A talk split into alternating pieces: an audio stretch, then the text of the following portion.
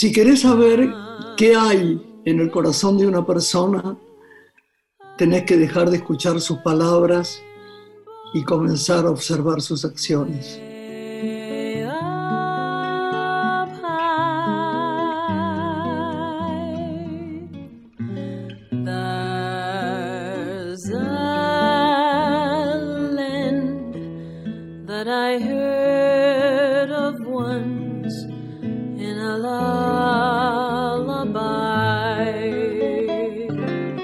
Hola Lore. Buenas noches, ¿cómo estás? ¿Cómo mi amor? Qué gusto esa frase que nos regalaste. Sí, eh, eh, está buena. Sí, yo creo que observar sus acciones es como, ¿no te suena parecido a mirar su corazón? Algo así. Sí. ¿No? Sí, observar sus acciones es su accionar, que es de cosas que vienen adentro. Me imagino que no. Y, y es verdad, ¿no? Que hay en el corazón de una persona debe ser muy difícil, porque a veces uno, cuando habla, eh, no dice la verdad del corazón. Uno a veces se defiende, a veces tiene miedo, a veces tiene miedo de ser agredido, en otros momentos tiene miedo de, de ser ridículo, diciendo cosas amorosas, ser cursi, en otro momento uno tiene miedo de que el otro lo agreda al escucharlo. Entonces, lo, más importante es cuando uno mira el accionar del otro, ¿no? Cuando uno mira qué hace con su vida, qué hace con uno, con él mismo, ¿no? Creo que es interesante eso. ¿Qué opinas? Lindísimo, no sé, se acordar mucho a San Exuperi. Ay, cierto, claro, qué lindo San Exuperi, tantas historias. Tendríamos un día que contar verdaderamente la historia de San Exuperi, que mi, padre amaba. La verdad, la verdad, la historia de su amigo, aquel que se perdió en la nieve, ¿te acordás? Tantas cosas lindas. Me hiciste recordar un disco que compré hace un tiempo, un coleccionista, que tiene pasajes del propio San Exuperi, grabaciones de él, junto a su poesía. Lo voy a traer un día para compartir con vos. Cuando quieras y lo ponemos y hablamos de eso, ¿no? Porque sería lindo. A, mí me gustaría, es que no sé cómo hacerlo, poner en el aire, sobre todo para nuestros podcasts que tanto escucha la gente, las grabaciones de Julio Cortázar, ¿no? Que me mandaba y le mandaba a Manuel Antín cuando, cuando estábamos haciendo Circe. Y creo que sería deslumbrante. Lo que pasa es que está en cinta y, bien, no sé cómo se hace eso, ¿eh? no sé nada de nada. Tenemos que averiguar técnicamente cómo se puede desgrabar y después volver a armar un programa especial con todos estos relatos. Exactamente, me parece que está muy bien. Bueno, mi amor, vamos a recibir este, a una persona preciosa, amiga de la familia además, que conozco de hace mil años. Y vamos a hacer una pausa, si querés, ahora, y después lo presentamos porque a la gente le va a, le va a encantar escuchar. Es una vida tan especial, la de él, le va a encantar. Dale. Y la de su familia, además. Ahí volvemos. Música y volvemos, ¿no?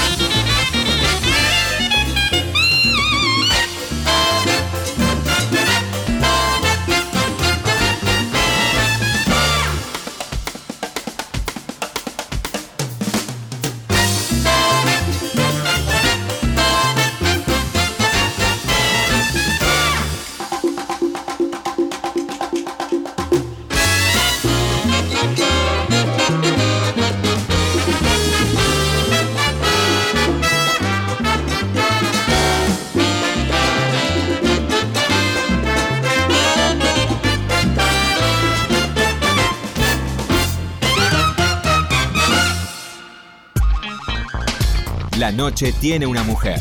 Graciela Borges en la radio pública.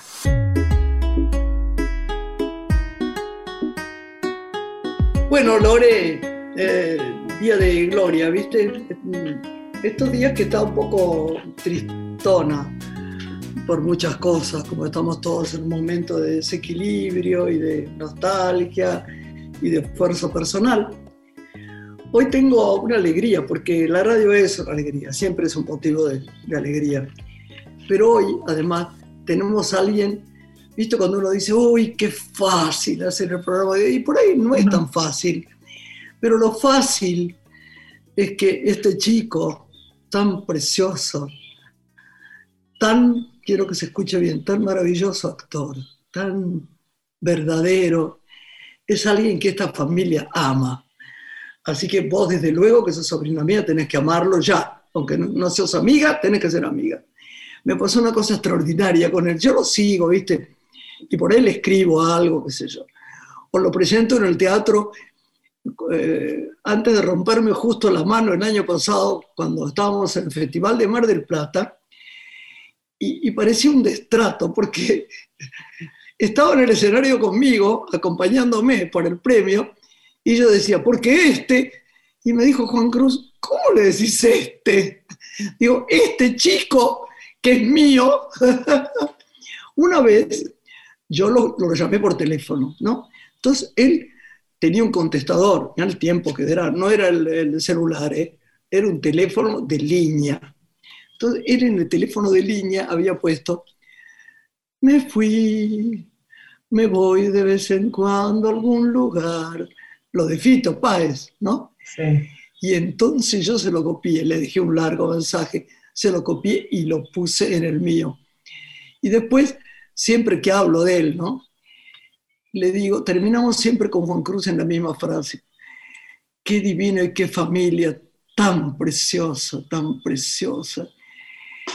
Pero él para mí es el más precioso para mi corazón. Los demás los admiro, ¿eh? mucho, mucho son divinos, escritores, actores, lo que fuera.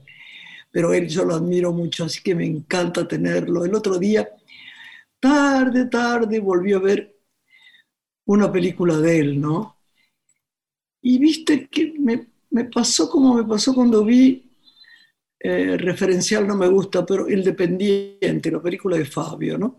Yo cuando vi El Dependiente en el Malva, no me había dado cuenta de lo maravilloso que había estado Walter Vidarte, pero lo maravilloso. Y yo, por supuesto, bien exagerada como soy, dije, estaba mucho mejor que yo, porque era muchísimo mejor. Y entonces Juan se reía y decía, no tenés equilibrio, mamá, o no te acordás, o está mucho mejor. Y la verdad es que él, vi la película con otro actor de, de los que son famosos, en fin, y pensé, qué grande, cómo está, qué bien, es el que está mejor. Así que si usted quiere, mi querida Lore, preséntemelo. Es actor, productor y conductor, creador de la Casa de la Cultura de la Calle, un espacio que promueve la creatividad y el aprendizaje artístico para las infancias y adolescencias en situación de desigualdad y también de exclusión. Conduce Seres Libres, el ciclo en el que famosos y anónimos hablan de sus adicciones. Y esta noche Precioso. tenemos el gusto de recibirlo aquí en Radio Nacional. Gastón Pols, muy bienvenido. ¿Cómo estás? Bueno. Hola, Gastoncito. ¿Qué? Hola, hola mi quiero. amor. Primero quiero decir dos cosas antes que, antes que cualquier otra cosa. Si, si me vas a recibir así, con todas las cosas hermosas que dijiste, hagamos una llamada diaria, así me levantan la autoestima. claro, es hermoso. No, pero es que me río, me río porque hay tanto chimenterío estúpido que el otro día, yo siempre hablo de vos, ¿no? Entonces, no sé qué amiga mía cerca me dice, tuvo un problema, no sé qué. Digo, ¿cómo no va a tener problemas él que es un sol? Y la última vez que estuvimos juntos, lamentablemente, porque después vino el triste momento de la pandemia, de este, como decimos siempre, bicho que no se humilla, fue en el festival. Y él Sí. vio que además yo me caí y no me quejé nunca. Me, fui estaba comiendo conmigo. Me rompí la muñeca, me fui a tomar, sacar una, radiografía, este, me, me y volví a comer y a tomar un vino. No, nadie podía creer. Impecable, como siempre. Impecable. La Graciela se cayó, se quebró la muñeca, pero estaba mejor que todos nosotros juntos, que el resto de la mesa. La que más brillaba con la muñeca incluida era Graciela. O sea, fue el centro de la muñeca rota. Hermosa. Y entonces, entonces hoy, hoy que grabamos, ¿no? Porque la gente sabe que grabamos, me llama Juan Cruz, que no está acá, está en, la capital, y me dice, decirle que lo quiero. Y entonces me dice, ya, ya lo sabe, y es verdad, ya lo sabemos. Él es, él es alguien que amamos mucho en esta familia. Juan, eh, yo lo, lo, quiero hace un montón de años, recuerdo aún cuando fue la primera vez que yo tuve una larga charla con él, fue, mirá hasta dónde es el amor, que digo, me acuerdo, la primera larga charla que yo tuve con él fue en el, en el verano del 96 en Mar del Plata, en una playa, ahí dije, qué tipo sensible, qué tipo profundo. Bueno, un digno hijo tuyo, ¿no? Pero digo, con un nivel de sensibilidad, de inteligencia, de también de tranquilidad en medio de un medio que muchas veces te pide, ¿no? Te pide explosión constante y, y exposición constante, Juan Cruz tiene algo para mí valiosísimo. Tiene. Juan Cruz es Juan Cruz. Juan Cruz no copia modelos ni, ni, copia fórmulas.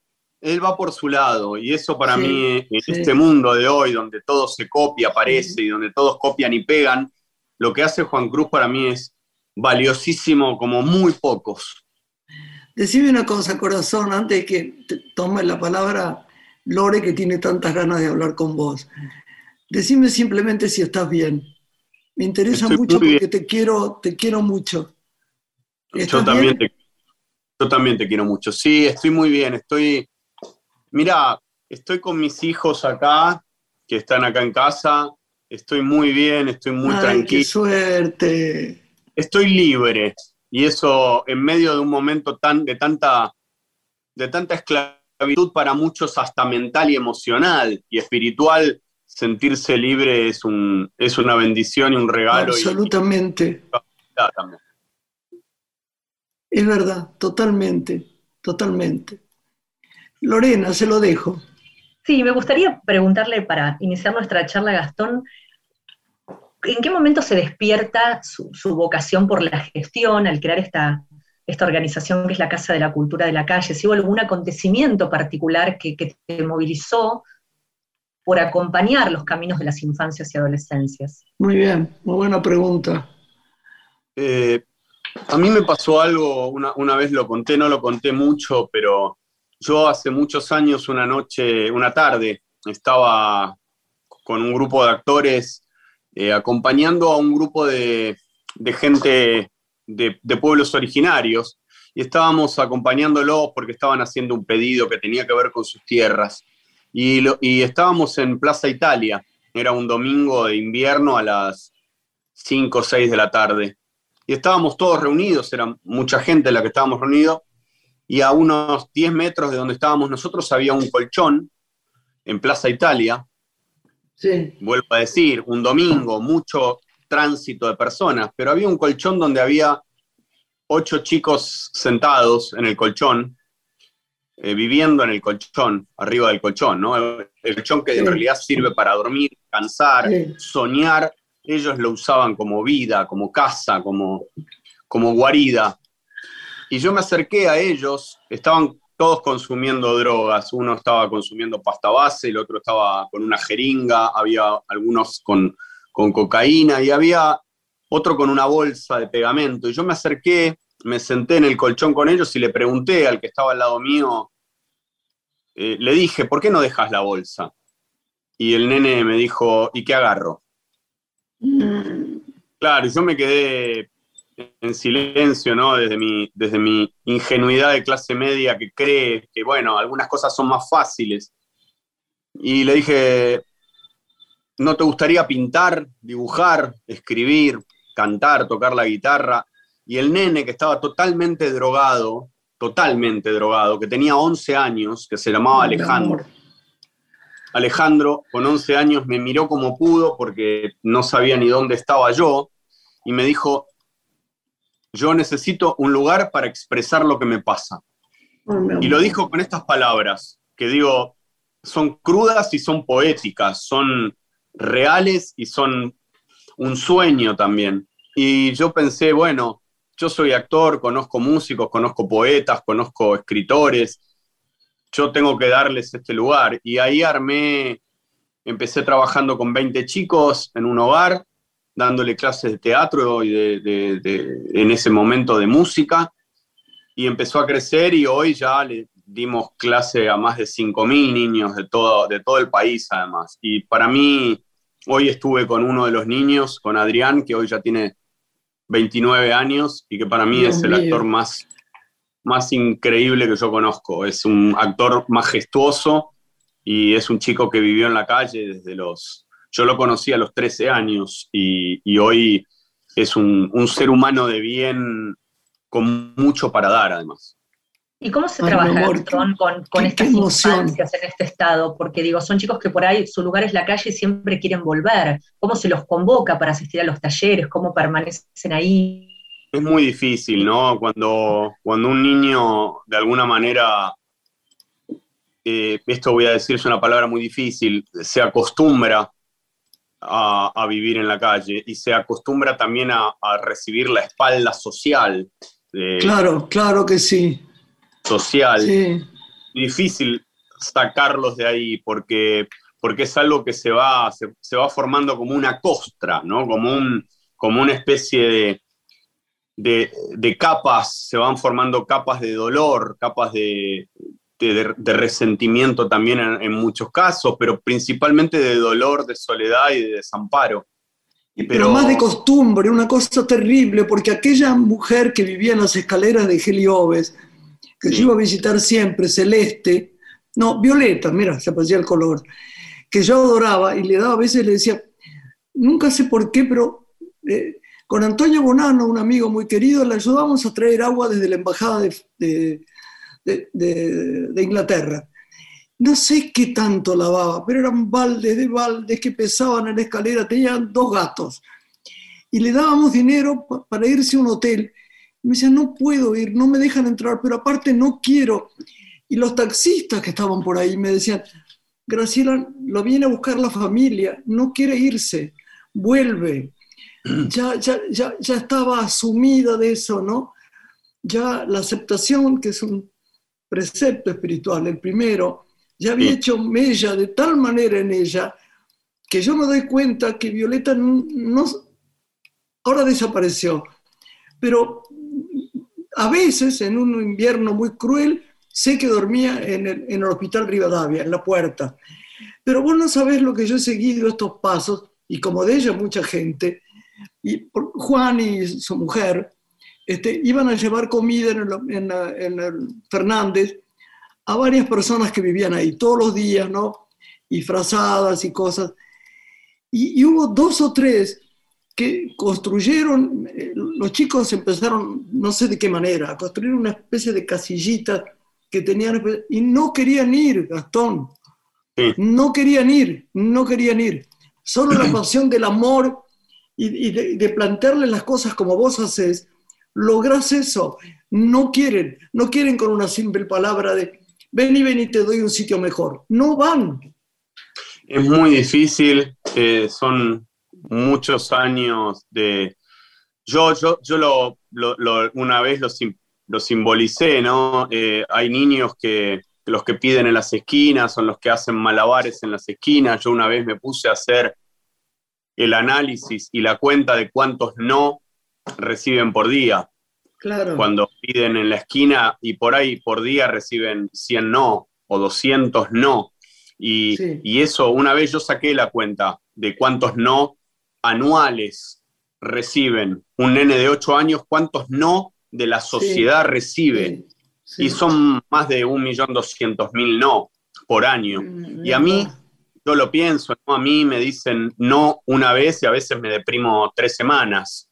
¿Y, y cómo haces para seguir adelante con tantos no? Y me parece que ahí está el gran trabajo, ¿no? Yo yo adopté a dos de los chicos de la, de la, Yo tengo dos hijos de sangre, una en hilo, y tengo dos chicos que adopté. Una lamentablemente falleció el año pasado de cáncer. y el otro es Adrián, a, quien vi hoy. Eh, la única manera, bueno, recién lo dijiste, Grace, eh, tiene que ver con, con, con el amor, con, la, con el apostar, reapostar y volver a apostar apostar por el amor, cuando parece que, a veces hasta es un, nombre mal usado, ensuciado, que se ha utilizado mal el amor, que se vende hasta en afiches, en calcomanías. Yo creo que el amor me, refiero a la apertura del, alma, ¿no? Es decir, yo te abrazo con el alma como puedo, tampoco con las respuestas, yo no las tengo. Es verdad, es verdad es verdad. Sabes que eh, hace como tres o cuatro años había un chico muy lindo que, siempre eh, era un invierno y siempre estaba, vos conocés mi casa en Figueroa, eh, estaba enfrente en, en, el monumento, entonces a mí se me ocurría llevarle sopa, pero había conseguido una especie de ollita que se tapaba muy bien porque me parecía, no había mucha posibilidad que yo hiciera otras cosas aparte de darle dinero. Esta es la verdad. Es lo único que podía hacerlo sentir mejor, yo pensaba. Y un día, ¿cómo será que yo empecé a caminar hacia allí y él empezó a correr, Gastón? Sí. E, empezó a irse, a correr, y yo le gritaba, no sabía su nombre. Yo le decía, mira, acá, acá tenés sopa caliente, no sé qué le pasó no lo pude alcanzar y no volvió a estar ahí. ¿Cuál es el temor hacia el afecto, hacia la... ¿Cómo habrán sido, cómo habrán estado heridos? ¿Cuánto los deben haber insultado? No sé si con palabras o con gestos o con qué, ¿no? Pero, pero ¿cómo, no? Hay mucha herida en muchos de ellos, en el alma, en el cuerpo, obviamente, en la cabeza pero principalmente en el alma, o sea, están heridos en el alma. Eh, y me parece que ahí es como, por eso hablo de que el amor es, termina siendo el alma, ¿no? Para mí el amor es el origen y el amor es el destino, o sea, del amor venimos y al amor vamos para mí. Y, cuanto más podamos ser conscientes en este tránsito que se llama vida, de ese origen y de ese destino final, de donde venimos todos y a donde vamos a ir todos, para mí. Digo, cuanto más seamos conscientes en este tránsito, en este, en este espacio que nos toca transitar juntos y juntas, yo creo que mejor va a ir la cosa. Mejor va a ir la cosa. Ah. Es difícil igual. Muy. Con respecto a tu, a tu programa que conducís, eh, Seres Libres, me preguntaba qué aprendizajes eh, sentís te, atraviesan diariamente porque estás en contacto tanto en la fundación como en el programa con el dolor que se transforma, ¿no? que logra como trascender en relación a tu carrera artística, a la producción, a todo lo que gestaste como artista. Dos, dos caminos que por ahí tienen mucho en común, pero a la vez en uno interpretás y en el otro sos parte de acompañar y transformar una realidad, ¿no? Es verdad. Mira, hay algo, mientras lo preguntabas recién, eh, tuve una imagen, ¿no? Que es cuando en medio del desierto o en medio de un edificio de, cemento o en, el, asfalto, en medio del cemento, de pronto aparece una plantita, un brote, un brote de, una planta o de una flor. Y para mí, ese ejemplo de, la vida apareciendo por entre tanta muerte que se propone, eh, la vida apareciendo entre tanta desesperanza que se propone, eh, es el símbolo de todo, ¿no? Eh, esto lo dije el otro día porque me apareció como imagen. Estamos acostumbrados, sobre todo en este último año y, tres, cuatro meses, a escuchar la palabra contagio y pensar en la muerte. O sea, escuchamos contagio y pensamos en enfermedad o en muerte. Y la palabra contagio no es eso. La palabra uno puede contagiar amor, uno puede contagiar esperanza, uno puede contagiar posibilidades, uno puede contagiar vida, uno puede contagiar salud. Y para mí, eso es lo que yo estoy aprendiendo en, Seres Libres. Yo, después de hacer el programa que sale ahora los viernes, yo recibo más de mil mensajes por día de gente que se está muriendo, de gente que está perdiendo al hijo o a la hija por consumo de sustancias. Y, me cuentan su historia de dolor, pero muchas veces me cuentan su historia de, amor y de, vida. Y entonces a lo que voy es, estamos en un momento para mí de, verdad muy crítico en relación a la humanidad, a la, pero crítico o porque nos vamos al tacho o porque algo resurgirá y, ha ocurrido algunas otras veces en la historia de la humanidad. Me parece que estamos en el momento preciso para darnos la mano, más allá de que parece que eso es sinónimo de contagio. Yo creo que tenemos que reapostar más que nunca por la vida y, darnos la mano, eh, a pesar de que eso parezca contagio. Yo estoy hablando de la mano del corazón, eh, de la mano del alma, si no nos podemos dar la mano física. Por lo menos abramos nuestras almas, porque hay mucha gente que está necesitada y nosotros también, porque no es que yo esté... Pero además, qué bueno sería la idea tuya de contagiar. Por ejemplo, ah, yo me he puesto una meta, ¿no? Contagiar esperanza. Parece cursi, pero no lo es.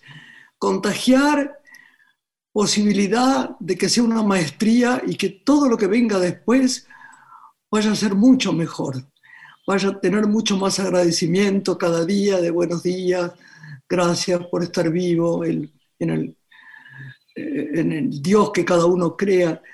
Porque lo que me parece que es peor y lo que estoy más viendo, yo creo que está peor y que, y, que, es fácil que se enferme, qué horror decir esto, ¿no? La gente que está aterrada. La gente está aterrada. Yo, veo, yo he visto gente en televisión y he dicho, soy bruja, pero buena, pero bruja, este le va a pasar algo, está muy aterrado. Lo, lo dije por un periodista que vi. Dije, este chico, este señor no es un chico, le va a pasar algo. Lo veo aterrado, aterrado. Era una cosa de, llama tanto el, miedo, porque el miedo hay que atravesarlo, ¿no? Cuando vos atravesás el miedo, va delante de las grandes cosas de la vida. Si lo atravesás, está el tesoro del mundo. Lo, lo, repetimos demasiado, pero es verdad. Pero aterrado, aterrado de no poder. El miedo es que te aprieta la garganta y no, no, dejas de respirar. No, no. El otro día se murió un amigo mío, muy querido, muy querido, que todos queríamos mucho, y solo, y yo pensé, Dios mío, Dios mío, que se haya muerto de un ataque al corazón, que no tenga miedo, que no haya tenido miedo, que se haya quedado dormido, por favor, una buena muerte, porque debe ser horrible aterrarse. ¿Viste? Cuando entras, si vos entras a un lugar que van a tratar de curarte, estos médicos maravillosos que hay, que no podemos no decir otra cosa, qué bendiciones a todo lo que es los médicos en este país, todo. Si vos no vas y le das la mano o, le decís, vamos, vamos, garra, garra, corazón y nervio, como en el fútbol, va a ser terrible, va a ser terrible. Y la gente se aterra. Yo he visto gente que se vuelve lívida del miedo. Sí, sí. Y, y, creo, creo que es el gran tema a tratar en estos, en estos meses, en estos días, el miedo, el miedo paralizante, el miedo que es, aparte te, convertís en, una persona absolutamente ciega y ciega hasta emocionalmente porque, porque, porque te, te quedás en vos y no podés ni siquiera abrir. Es el gran tema, para mí es el gran desafío. Nosotros estábamos trabajando, eh, no, no, tienen idea de lo que ha crecido el consumo en, en este último año y tres meses. Eh, se, disparó el consumo de alcohol eh, al 400, 500%, el consumo de drogas más arriba del 500%, el nivel de, amenaza de suicidio, ¿no? de tentativa de suicidio, o sea, mm. y tiene que ver con la desesperanza, la incertidumbre y esto que decías, Graciela, el miedo, como el, pavor, el terror. Pero vos sabés que hay, nos tenemos que ir a una pausa, Lorenita, pero vos sabés que hay una cosa que es terrible, que, que, que siento veladamente de mucha gente, que, bueno, ya está, si ocurre, que ocurra ya. Una cosa como, aunque no me creas, hay algo como, y bueno, sí, todos vamos a estar contagiados. Entonces andás a ver, ya. Entonces yo siempre digo lo mismo, bueno, por ahí yo también me voy, qué sé yo, no tengo la vida comprada. Y la vida ha pasado y ha sido bastante larga y buena para mí. Pero además, no te aterres. Si nos vamos, nos vamos. Pero no es, no, no, no, no sé. Eh, vamos a infectarnos y voy a estar muriéndome en un hospital porque eso es lo que quieren. Y no, no, no, no, qué horror. Bueno, en fin, hacemos una pausa, Lore. Pausa y regresamos con Gastón Pols. Graciela Borges es una mujer. Estás escuchando Una mujer con Graciela Borges.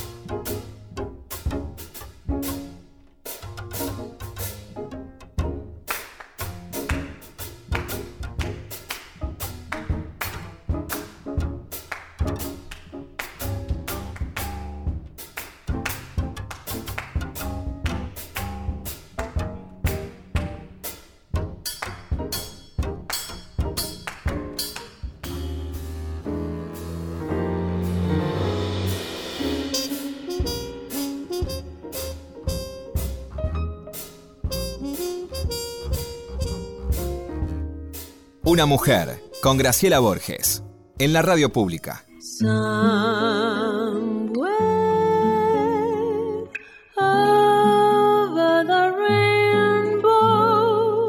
Hablemos con este divino, buen mozo y divino actor. muchas cosas de la carrera yo, yo, por ejemplo, le preguntaría, ¿vos qué le preguntarías, Lore? Yo, ¿qué, qué, qué cosas más le gustaron, qué cosas menos? ¿Qué le encantaría hacer? No sé tan creativo como ¿Qué personaje quedó guardado, que por ahí haya resultado inspirador en todo este tiempo, después de todo lo que ha vivido, que tenga ganas en algún momento de interpretar, si pensamos en tu rol de actor? mira, hay, un personaje que, a mí me fascinó toda la vida. A ver, hubo muchos personajes a lo largo de, mi vida laboral que me encantaron. Desde, sí, verdad. Bueno, haber hecho Nueve Reinas o haber Iluminados por el Fuego o Todos contra que fue una serie que, yo pude llevar adelante donde contaba mucho de lo, de lo que creo sobre el medio, sobre el medio artístico, pero hay dos personajes que siempre me gustaron y que en, uno ya estoy un, par de años arriba en la edad, pero, pero para mí fue... Yo, yo hace muchos años empecé a trabajar en un documental y hoy soy quien tiene el material más profundo y creo que en algún momento, Graciela, hablamos de esto, el material más profundo y más largo, tengo un material enorme que fui juntando sobre Carlos Mujica, sobre el padre Mujica.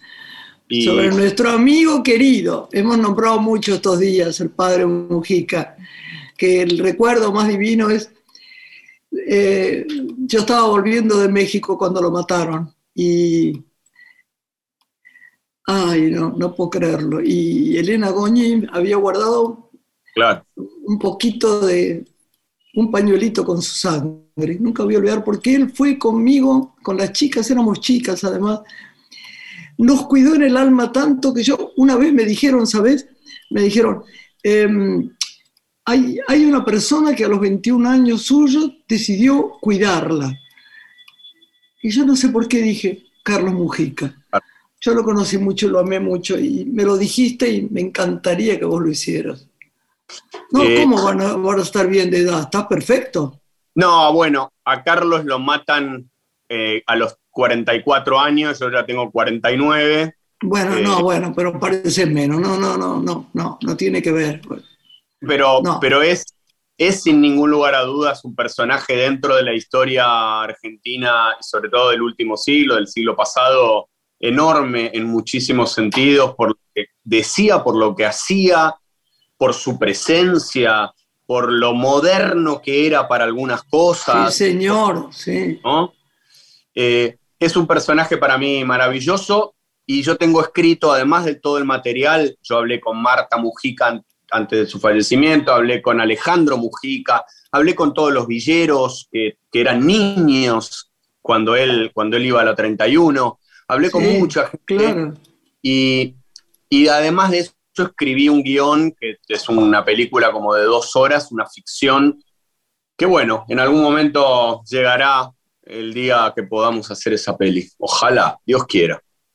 Tenés que hacerlo, lo vas a hacer divinamente. Divinamente. Gracias. Divinamente. No, sí, sí, sí, sí. Tenés la suficiente siempre el problema está en la mirada, mi amor. Siempre lo bueno y lo malo sale de eso. Y vos tenés esa mirada. Él tenía una mirada tan especial. Mirá que lo jorobábamos cuando éramos chicas, era una cosa Malena Riaga y yo. Todo el tiempo íbamos con lo mismo. ¿Por qué eh, el matrimonio tiene que ser uno solo y si uno se enamora y todo el tiempo chicas van a venir otra vez con lo mismo. Lo volvía no quería, porque además, claro, nosotros no teníamos, como yo, no tenía ningún partido político, estábamos hablando, no sabíamos de política, de lo poco que podíamos saber, íbamos con preguntas y preguntas, la paciencia que él tenía. Y la última vez, antes de irme yo a México, cuando después lo mataron, yo había ido a la Villa 31, etcétera, él vino lo juro por mi nieta, en una Navidad y me dijo, un, 24 de la noche y me dijo, te voy a, voy a dar la misa de, Navidad para vos porque yo sé que vos no estás bien. Es verdad, yo no estaba bien. Y, y ya no lo vi más. Pero la verdad, tengo un recuerdo, se lo cuento siempre a su familia, ¿no? Tan poderoso, tan poderoso. lo, vi, lo encontré en París, en muchos lados, era un personaje tan ah, moderno, tan... ¿Lo viste en París, cuando él estuvo en París? Pero estamos hablando del, del 60 y algo, él estuvo ahí en la época de mayo francés. En casa, en, casa, en casa de Marta Estevenán, que hace poquito se ha muerto. Sí, en Avenue Froyot, vivió ahí conmigo varios días, sí. En los tres pisos de esa casa, que era una casa de Víctor Hugo, de Víctor Hugo, como dicen ellos, ahí, ahí era. Y él vino y se quedó un tiempo y nada, nada. Pero además maravilloso personaje, la mirada, la, profundidad, la verdad, Yo, pero ni siquiera mm, hablábamos de política, no decía soy peronista, soy tal cosa, soy... A mí me pasa cosas raras con la gente que tiene eh, su, ansiedad, su verdad política. Nunca hablamos, yo jamás hablé mucho tiempo con Fabio de Perón, y era un peronista acérrimo, ni con Hugo del Carril cuando era chiquita. Hablábamos de otras cosas, no me hubiera molestado hablar, ¿eh? para nada, la conciencia de mi corazón lo sabe. Pero como no sé de política, me hubiera gustado estudiar ciencias políticas, pero no. Pero él era algo excepcional. Tocaste un punto ahí muy fuerte, muy fuerte. Qué bueno. ¿Cuál es tu, vínculo con, la literatura que aquí nos atraviesa en el programa? Siempre evocamos los libros a partir de tu hermandad con Alan Pauls, a quien tanto admiramos como escritor, como intelectual, al que uno le cuesta hasta entrevistar, ¿no? Porque tiene muy preparado para conversar con él. Bueno. Este, libros, conversas sobre autores. No, cuando, cuando nos vemos con Alan, eh, no, hablamos de literatura, como tampoco hablamos de cine o de actuación. Eh, sabe mucho de cine también, es un cinéfilo tuto, eh, pero, pero no, nuestras conversaciones siempre son eh, muy familiares, como qué pasa con tus hijos, con Rita, con Remo, que son sus hijos, qué, cómo están mis hijos. Eh, a mí me pasa algo viniendo de una familia donde desde mis abuelos, o sea, los, padres de mi padre eran, eran bailarines, eran miembros de la eran los primeros bailarines de la compañía de Josephine Baker. Eh, ah. Entonces, claro, o sea, yo vengo y, eran unos bailarines muy grosos en Europa, o sea, primer nivel, eran los primeros bailarines de la compañía de Josephine Baker, que era una de las compañías más, por lo del mundo, más, pero más, de, una, un refinamiento y una, la gente la adoraba, Adoraba. Y, bueno, mm, después viene mi padre, con, con, que me hizo cosas, produjo, justo ayer encontré unas fotos de mi padre que le sacó a, a María Rosa Gallo y a, y a Lautaro Murúa haciendo La Cifra Impar, una película de Manuel Antín, y, pensaba, eh, ayer pensaba, porque ayer encontré las fotos y encontré una carta que le escribió Cortázar a mi padre, porque La Cifra Impar, bueno, estaba Cortázar ahí dando vueltas todo el tiempo, y pensaba, claro, yo crecí con libros de Proust al lado y yo los leía a los 12 años, diciendo, ¿qué estoy haciendo? Proust a los 12 años, yo tengo que estar leyendo Condorito. Eh, pero bueno, claro, mi viejo me hacía ver películas de Kieslowski y de, y de Wim Wenders o de Kurosawa, y mis amigos veían Rambo, y, y a mí me gustaba más Rambo.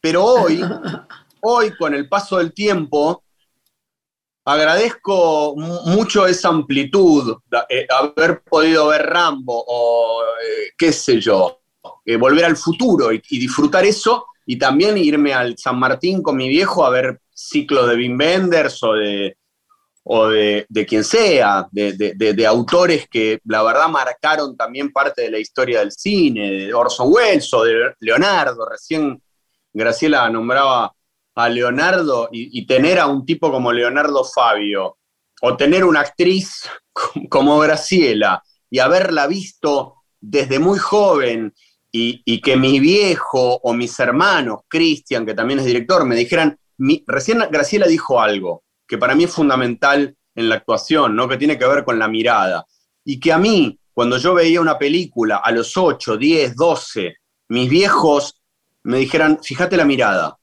mira la mirada, mira lo que está diciendo con la mirada el personaje, pero más que el personaje, el actor, lo que nos está diciendo ese ser humano que interpreta un personaje. Para mí es conmovedor, yo tengo una relación muy fuerte con la literatura, el, el celular mío ahora está apoyado sobre una fila de 12 libros que me sirven hasta para como trípode. Entonces digo, es parte de mi vida. Hay que, hay que, hay que, Lara, la hija de, de Lore, fue también eh, educada así. Y yo me acuerdo que una amiga de mi padre, que se llamaba Adelina Bamonde, que siempre la nombro, me enseñó a juntar las letras a los cuatro o cinco años para que yo pudiera empezar a inventar. Yo leí un libro a los cinco años, cuatro años, y me marcó, yo no podría vivir sin leer.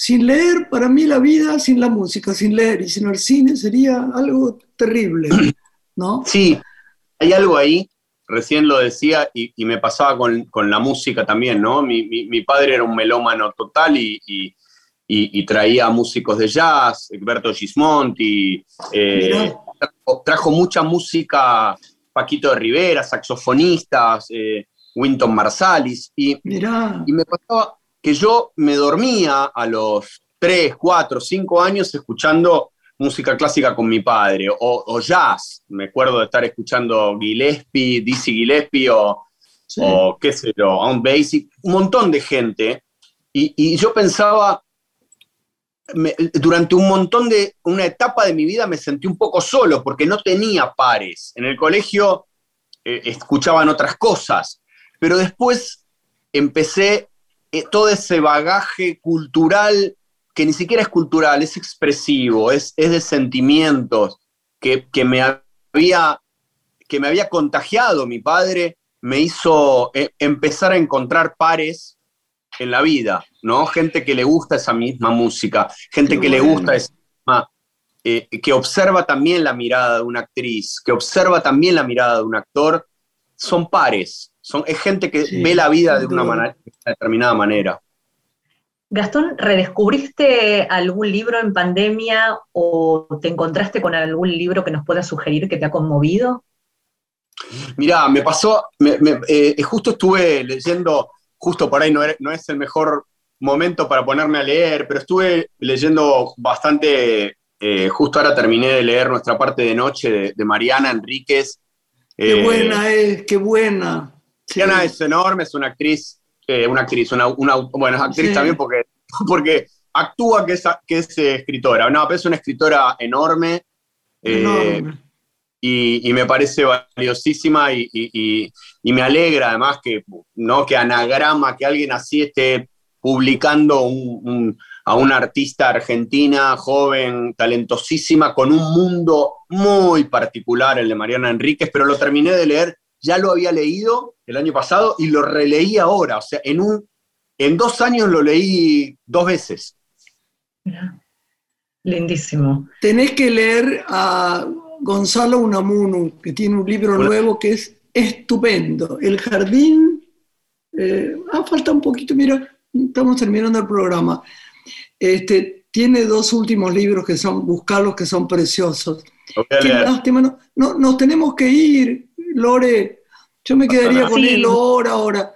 Me fui, me, me, voy de vez en cuando a algún lugar. me quedó una pregunta, Gastón, muy breve, ¿no? En respuesta tal vez, que sea cómo podemos ayudar, pensando en todo lo que planteaste del consumo actual, de, tomar conciencia de cómo estamos viviendo, ¿no? ¿Algún tip que nos puedas dar o herramienta para ayudar al otro si lo necesita? Mira, eh, eh, yo lo digo siempre, ¿no? porque lo descubrí hace muy poco. Yo soy adicto a recuperación hace un montón de años ya, 13 años. Eh, pero descubrí algo que es que adicción tiene dos acepciones. Adicción viene de no decir a dicción, lo no dicho. y adicción también viene de adicto. Adictus eran los esclavos en Roma. O sea, un adicto es sintéticamente un esclavo que no habla. Y que no habla, además. Entonces, proponer, es muy difícil acompañar y ayudar a un adicto o a una adicta. Lo que seguro nunca va a estar de más es proponer hablar, es abrir ese canal de, de diálogo, ese ofrecerle ese abrazo en forma de palabra, más allá del abrazo físico, pero ese espacio de palabra para que el adicto sepa, aún en medio de su locura y en medio de su Yo ceguera, estoy de acuerdo total. Tiene un oído. Es eso, es la mano tendida y es acá estoy. No tengas miedo, podés hablar conmigo, no te voy a herir, ¿viste? Porque uno ha sido muy herido. Nosotros mismos, todos nosotros los que estamos acá hemos sido muy heridos. Sí de diferentes maneras. Y eso es hacerlo sentir al otro persona, importante para nuestro corazón. Bueno, nos vamos. Muchas gracias, Gastón. te amo, vos ya sabés. Te quiero con todo mi corazón. yo también, mi amor. Yo también. Yo también. Lore, un beso grande, precioso programa, ¿eh? Lleno de emoción. Gracias, mi ángel, por hacer lo que haces, eh, Gastoncito. Que sea feliz, ¿eh? Las quiero. Adiós, un beso. Nos vemos. Buenas noches para todos. Una mujer se ha perdido. Conocer el delirio y el polvo. Se ha perdido esta bella locura, su breve cintura debajo de mí. Se ha perdido mi forma de amar.